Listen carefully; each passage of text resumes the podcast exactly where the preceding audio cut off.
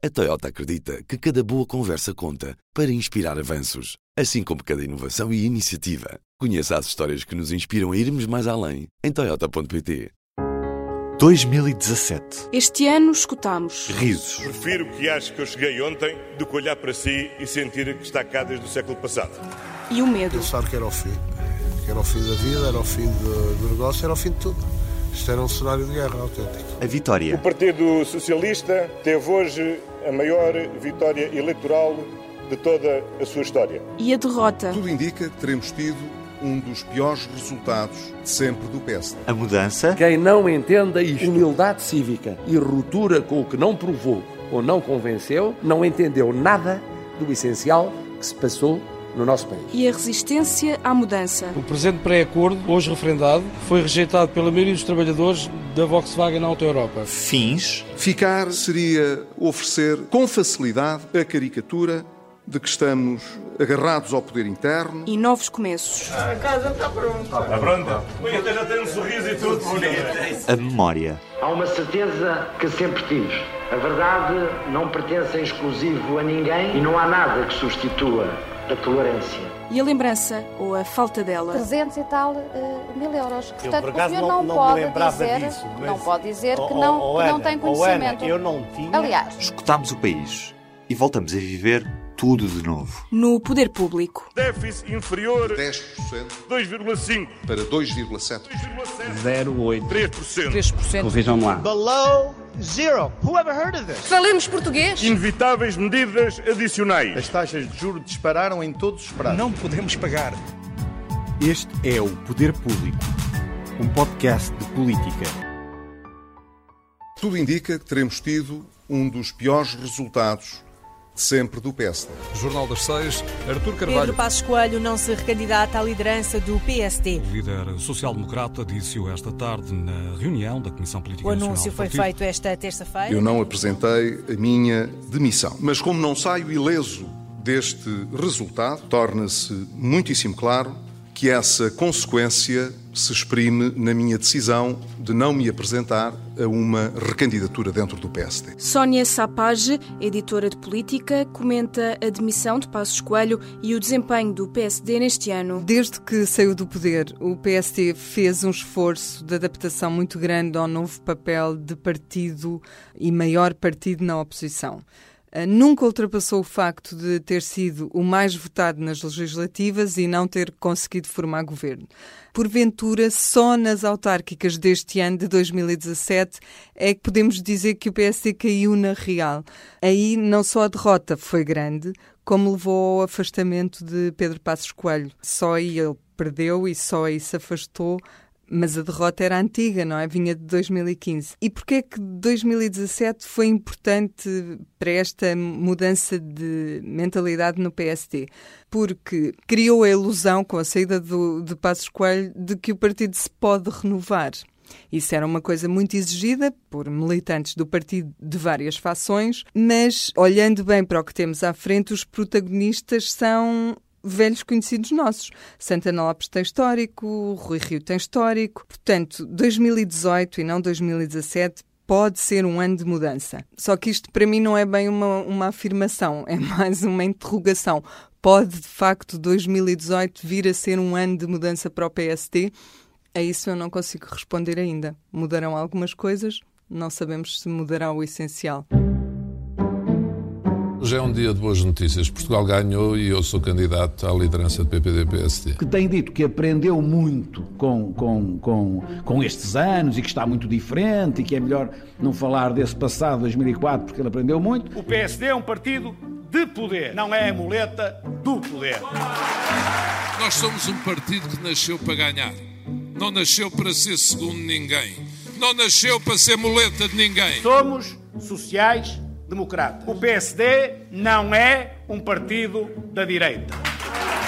É um partido do centro. Eu tenho convites dos três principais canais. Só tenho uma posição, é fazer três debates, um em cada órgão de comunicação. Aquilo que está acordado, está acordado e acabou. São dois debates, é o que está acordado desde sempre. Enquanto outros baixam o nível no que dizem e no que fazem, nós subimos para as ideias, para os projetos, para o talento, para a mobilização, para o entusiasmo. E em Lisboa, o Presidente da Câmara é Fernando Medina. A Católica dá vitória para Rui Moreira Oeiras. E aqui temos o regresso de Isaltino Moraes entre 42 É sobretudo uma perda para as populações. Há claramente um derrotado nestas eleições, que é o PSD. Tudo indica que teremos tido um dos piores resultados sempre do PSD. O que se espera é que o PSD gira, possa gerir a sua situação interna e que essa situação interna possa sair uma liderança que se reconcilie com os portugueses. Sinto que em Lisboa somos certamente os líderes da oposição e a nível nacional tudo trabalharemos para também ser. O poder não é a cadeira. O poder é a capacidade para ouvir as pessoas. Mesmo quando não se ganha por 4-0, ganhar por 2-0 é igualmente uma vitória, uma vitória muito saborosa. Os grandes derrotados desta noite têm rostos. Rostos como os de António Tavares, Rui Rio e Paulo Rangel.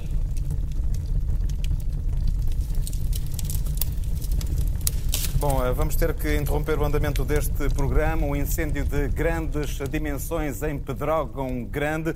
Informações ainda não confirmadas, mas possibilidade de vítimas eh, mortais, desaparecidas. Dia trágico em Pedrógão e Figueiró dos Vinhos. Ser as próprias comunidades a, ter, a ser proativas e não ficarmos todos à espera que apareçam os nossos bombeiros, que apareçam os aviões para nos resolver o problema. Nós temos de nos autoproteger, isso é fundamental. Estamos a falar de uma situação de exceção. Temos na Santa Casa da Misericórdia instalado um ponto de acolhimento e um ponto de informação. Neste momento que estamos a viver uma tragédia, acho que não é o momento para a demissão, é um momento para a ação. Eu mantenho a confiança na cadeia de comando, desde a senhora Ministra até, ao qualquer, até os homens que estão a intervir no combate. Talvez porventura, para mim pessoalmente, seria o caminho mais fácil. Eu ia-me embora, ia ter as férias que não tive e se resolvia o problema, senhora jornalista. Não, não ia resolver o problema. A Procuradoria-Geral da República divulgou esta noite a lista das 64 vítimas mortais de Pedrógão Grande. Há pessoas, por exemplo, eu tenho conhecimento já de vítimas indiretas deste processo, pessoas que puseram termo à vida, pessoas que em desespero se suicidaram. Há confirmação? Há pouco, há pouco deram-nos essa notícia, enfim, como uma notícia particular. E, portanto, há pessoas que estão internadas em consequência de tentativas de suicídio, nomeadamente. Hoje é o dia com mais incêndios em Portugal. Desde a meia-noite deflagraram mais de 300 fogos no continente. Todo o país está em alerta. Neste momento também. temos um Ministério que a Sra. Ministra demitiu-se, portanto os secretários de Estado também não fazem parte já desta composição, não serem atos de gestão. Eu não empurro coisa nenhuma, dou a cara e assumo as responsabilidades. Os debates tinha a fazer há 11 anos, fiz há 11 anos. O Estado falhou. Isso nós já sabemos que falhou, porque estão aqui uh, as evidências de que o Estado falhou. Se querem ouvir-me pedir desculpas, eu peço desculpas. Estamos muito disponíveis para não ficar na história como aqueles que nada fizeram perante estas circunstâncias. Mas sabemos hoje que já ficamos na história por ter falhado. Admito que ter errado na forma como as contive essas emoções. Gostava muito mais se alguém tivesse dito que eu tinha abusado das minhas emoções. O CDS, neste momento, apresenta uma moção de censura porque entende que este governo falhou. Esta foi uma moção, como eu disse, que dá voz à indignação de muitos portugueses. Depois deste ano, nada pode ficar como antes. A jornalista Liliana Valente andou no terreno durante a tragédia de Pedrógão Grande. Os incêndios de Pedrógão Grande e também os de 15 de outubro acabam por ser o marco deste ano para o governo, mas também para o país. Os incêndios acabam por ensombrar um pouco aquilo que foram os sucessos do governo e acabam por fazer com que tanto a sociedade, quer a nível político, nomeadamente na relação do governo com o Presidente da República, houvesse uma maior pressão para que alguma coisa acontecesse. A sociedade não aceita que isto volta a acontecer, portanto, isto acaba por ser uma pressão muito grande uh, sobre o executivo de António Costa, que acabou por ter um ano positivo do lado financeiro, mas naquelas questões relativas ao trabalho do Estado para os cidadãos, acabou por ser negativo. Ou seja, tivemos o caso dos incêndios e de tanques que mostraram um pouco os limites do Estado para. Um, proteger os cidadãos ou para dar outro tipo de proteção nas áreas de soberania. Isto é sem dúvida um marco que não vai desaparecer em 2018, vai ser o assunto principal que o governo vai ter de dar resposta no próximo ano. Uh, já não bastam só os bons resultados financeiros, uh, nem para a sociedade, nem para o Presidente da República. É preciso também uma resposta àqueles que sofreram e evitar que novas catástrofes como as deste ano se voltem a repetir. São centenas de documentos que põem em causa a gestão da presidente da Associação Raríssimas. Está a passar na Raríssimas, eu poucas pessoas vi dizer isto, é um falhanço clamoroso do Estado. Muito também por culpa deste ministro, porque ele tinha a obrigação, por exemplo, de destituir. O Estado deve fiscalizar e o Estado não fiscalizou. A dela em não abandonar, inclusivamente, o cargo de, como diretora da, da Casa do A Raríssimas não foi alvo de nenhum favorecimento especial, particular, discriminatório relativamente à forma como são tratadas as instituições de solidariedade. Neste momento, eh, as pessoas estão desconfiadas e, portanto, estão em causa, muito provavelmente, e não, infelizmente, não. muitas outras instituições. Como é que o senhor pode dizer isso? Se, se, se Contigo, não. o ex-tesoureiro fez-lhe chegar eh, isso mesmo? Não, não, nunca fez chegar balancetes nenhum. Manuel Delgado demitiu-se da Secretaria de Estado da Saúde. Tinha afirmado que, enquanto consultor, não tinha conhecimento da gestão e das dificuldades financeiras da instituição. Mas raríssimas é um bocadinho mais do que uma IPSS. Eu vejo como um investimento. Está a ser investigado o roubo de granadas de mão e munições das instalações militares de Tancos. A Polícia Judiciária Militar já esteve no local. A patrulha detectou um buraco na rede. Os paróis têm uma vedação e têm depois uma segurança física, portanto, humana, militares lá dentro. Foram roubados 44 lança-granadas e 4 engenhos explosivos que estavam prontos a detonar. Foram ainda roubadas 120 granadas ofensivas e 1.500 munições de 9 milímetros. É um calibre de guerra. É sempre grave quando instalações militares são objeto de ação criminosa tendente ao furto justamente de material uh, militar. Cabe-me ficar preocupado, evidentemente. O Sr. Ministro da Defesa Nacional, mais uma vez, vai mostrar que não tem a mínima noção do que é exercer o cargo que ocupa. O Sr. Ministro da Defesa uh, não sabe, acha que não tem de saber, uh, não quer saber, então, pois que saia do seu cargo. No limite, pode não ter havido furto nenhum. Porquê? Como não temos prova visual, como não temos prova testemunhal, como não temos confissão, por absurdo, podíamos admitir que o material já não existisse e que tivesse sido anunciado. Estão a perceber o que eu quero dizer? E isto não pode acontecer. Já foi recuperado todo o material que tinha desaparecido, já foi removido de tancos todo o material que estava nos entompeiões, numa operação que o Exército desenvolveu. E aí, o facto de aparecer o material, melhor ainda, porque de facto era uma preocupação, como todos nós, como qualquer cidadão, estava preocupado. O facto de ser a primeira vez que eu me recordo em democracia de um furto desta natureza ter sido digamos, o material roubado ou furtado ter sido recuperado. Isso sim é algo com que o Governo se congratula e com que cada um de nós eh, se congratula. A jornalista e redatora principal, São José Almeida, comenta os casos de governação deste ano. No que se refere às questões de governação, há uma característica que sobressai este ano não tanto na ação do Executivo e do Governo ou do Primeiro-Ministro ao nível da gestão do país, mas no que é um padrão, uma, uma atitude que se manifesta por duas vezes criando pequenas crises no governo e que tem a ver com o cumprimento de padrões de ética de Estado, em que por vezes uh, aconteceram deslizes da parte de membros do governo. Esta questão deu origem, inclusive, a duas remodelações, a duas substituições de secretários de Estado. A primeira foi uh, a demissão de três secretários de Estado a propósito do caso das viagens a convite da Galp para o Campeonato Europeu de Futebol em Paris em 2016, que o Ministério Público este ano já antes do verão, no início do verão, constituiu como arguídos eh, três secretários de Estado e um membro do, do gabinete, de um assessor económico do Primeiro-Ministro, e que, portanto, os secretários de Estado, quando perceberam que iam ser eh, constituídos arguídos, demitiram-se. Esta atitude de demissão de um secretário de Estado por eh, eventual incumprimento dos, dos seus deveres e dos padrões de ética de Estado repetiu-se recentemente a propósito do caso Raríssimas, com a demissão do secretário de Estado da Saúde, eh, na sequência precisamente das notícias sobre a gestão da Raríssimas. Mais exportações, menos importações, mais investimento. Um dos cenários possíveis é um déficit mais baixo e um crescimento mais alto. 3,2?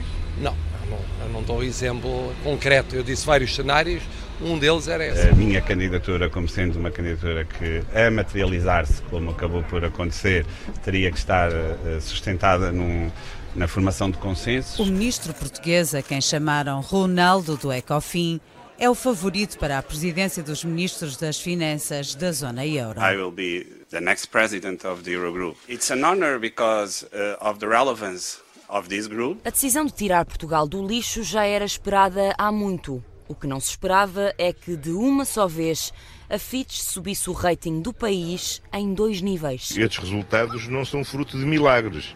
Estes resultados são fruto do trabalho dos portugueses, fruto do investimento dos empresários portugueses. Palavra ao editor de Economia, Pedro Ferreira Esteves. O ano 2017 eh, na economia foi marcado sobretudo pelo um regresso das boas notícias à economia, nomeadamente com o crescimento económico a acelerar eh, durante o ano inteiro, atingindo um ritmo, talvez o ritmo mais elevado desde o início da década. Também outros eh, indicadores importantes para o ritmo, para perceber o ritmo de recuperação da economia foram, por exemplo, a descida do déficit para perto de 1%, permitiu a Portugal sair do procedimento de déficit excessivo das autoridades europeias. Por outro lado, também teve reflexos no rating, que permitiu Portugal sair de, de uma classificação muito negativa como uma classificação de lixo e começar o percurso de regresso aos mercados para com financiamento mais barato. O desemprego baixou também para níveis perto daqueles que se verificavam antes da entrada da Troika no país. Tudo isto tendo por base um crescimento muito acentuado do turismo em Portugal, contexto que permitiu também que se fosse verificando alguma devolução de rendimentos às famílias ao longo do ano e que se vai acentuar nos próximos meses. No lado das empresas, o destaque vai para a recapitalização da Caixa. 2017 foi marcado pela recuperação da Caixa para níveis de solidez que já apresentava, que já não apresentava há alguns anos. Resolveu-se também o problema do novo banco com a venda aos americanos da Lone Star. Foi um ano também marcado por duas ou três tendências que se verificam na economia, como, por exemplo, o crescimento acentuado do alojamento local, de serviços de partilha, de transporte como a Uber, uh, e com todos os desafios de regulamentação que isso criou ao longo deste ano.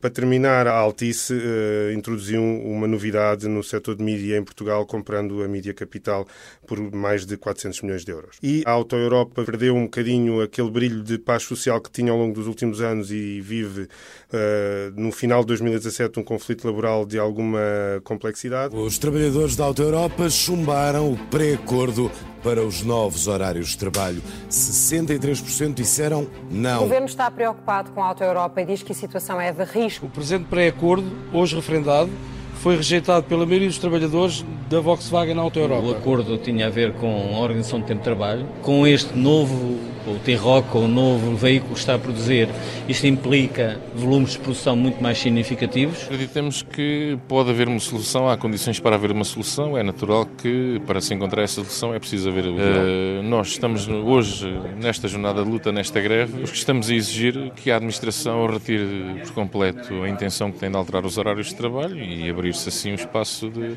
de negociação e o encontrar uma solução. Impasse e esta pior situação no que toca ao diálogo social na Auto Europa é um risco para a empresa. Seria ilusório estar a, a fazer uma afirmação no sentido contrário. Fazer um apelo para que os portugueses se não abstivessem. E depois como é que eles se podem queixar, como muitas vezes se queixam, não tendo ido votar?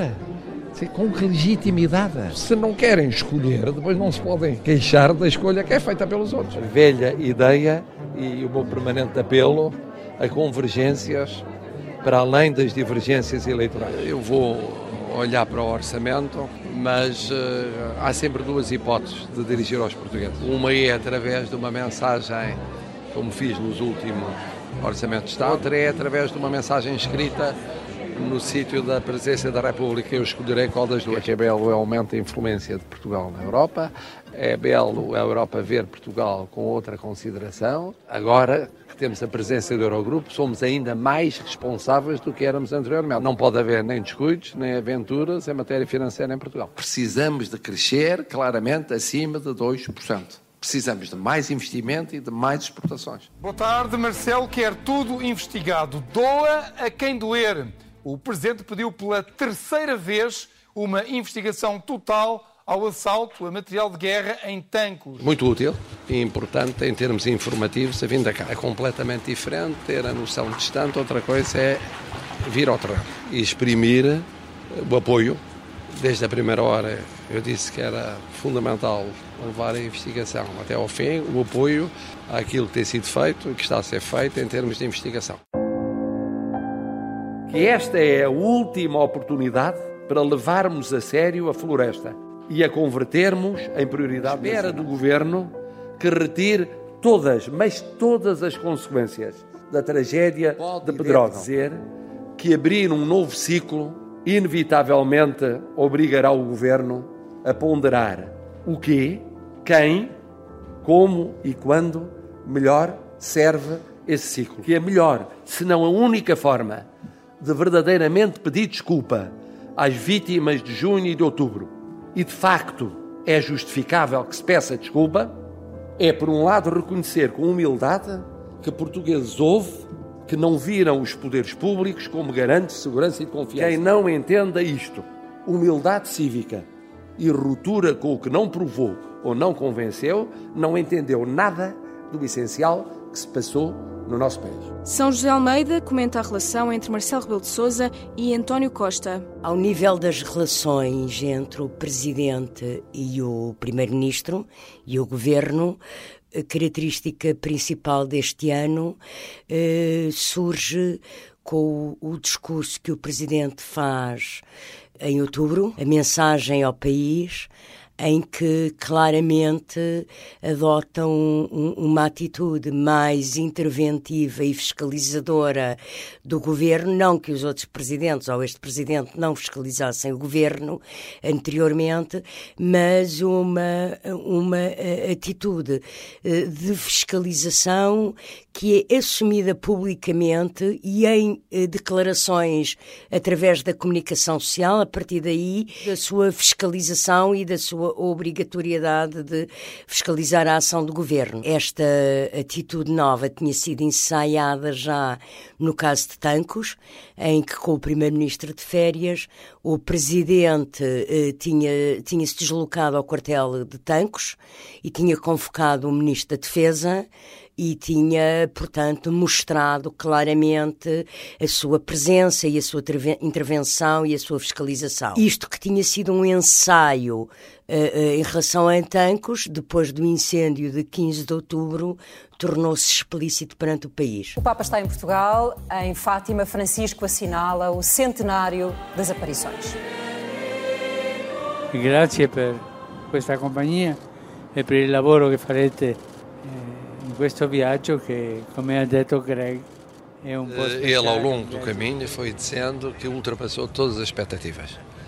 Foi excepcional, excepcional no calor humano. Estava muito impressionado com o calor das pessoas. Aliás, as últimas palavras que trocámos foram isso, ele a dar-me força e eu a, a, a dar-lhe força. José Sócrates está acusado de 31 crimes 3 de corrupção passiva de titular de cargo político, 16 de branqueamento de capitais, 9 de falsificação de documentos e 3 de fraude fiscal qualificada. É que não há matéria para acusar ninguém. Para, não, para acusar, não há matéria para acusar o engenheiro Gessão, que é só eu, eu que me ocupo. Decidi gravar estes pequenos vídeos em legítima defesa. Em legítima defesa do último embuste que o Ministério Público pretendeu criar. O que era essencial é que a acusação se fizesse no lugar próprio e através dos uh, dos órgãos próprios, não nos jornais, nas televisões ou nas rádios, não através de fugas de informação. Hoje, como é que o senhor vive, como é que o senhor paga as suas despesas? Isso é uma coisa inacreditável que me, pague, que me pergunte isso. Uh, talvez a resposta fosse mesmo por dizer, desculpa lá, e o que é que o senhor tem a ver com isso, não é? Se devem preparar para, para responder a jornalistas que vos perguntem sobre o vosso nível de vida e se ele está de acordo com a possibilidade de comprarem um livro ao Sócrates. Não vive com o empréstimo do seu amigo Carlos Santos Silva? Desculpe, essa pergunta é uma afronta. Essa pergunta é indigna de um jornalista. Essa pergunta é uma pergunta do Correio da Manhã. Não deixes fechar-me os olhos, meu amor. Continua a espelhar-te nos meus olhos e ver-te-ás de corpinho inteiro como quando sorrias no meu colo. Morreu Mário Soares, o antigo presidente da República de Portugal. Era presidente de todos os portugueses e foi, de facto, presidente de todos os portugueses. Em coma profundo, internado desde o dia 13 de dezembro. Eu sou efetivamente pai, mas não da democracia. A propósito de ser pai da democracia, eu respondo-lhe como um colega seu, enfim, seu predecessor, o Vasco Santana, vai chamar pai a outro.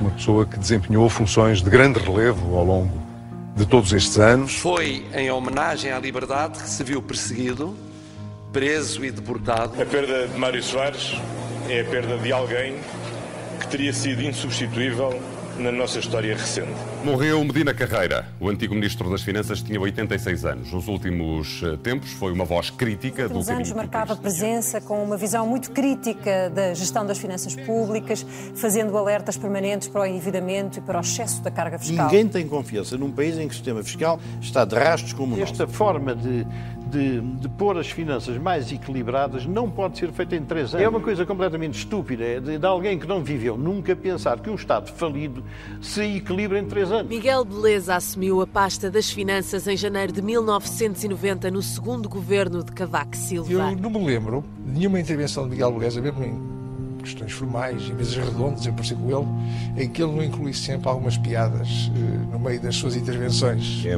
com muita saudade que vejo a sua partida.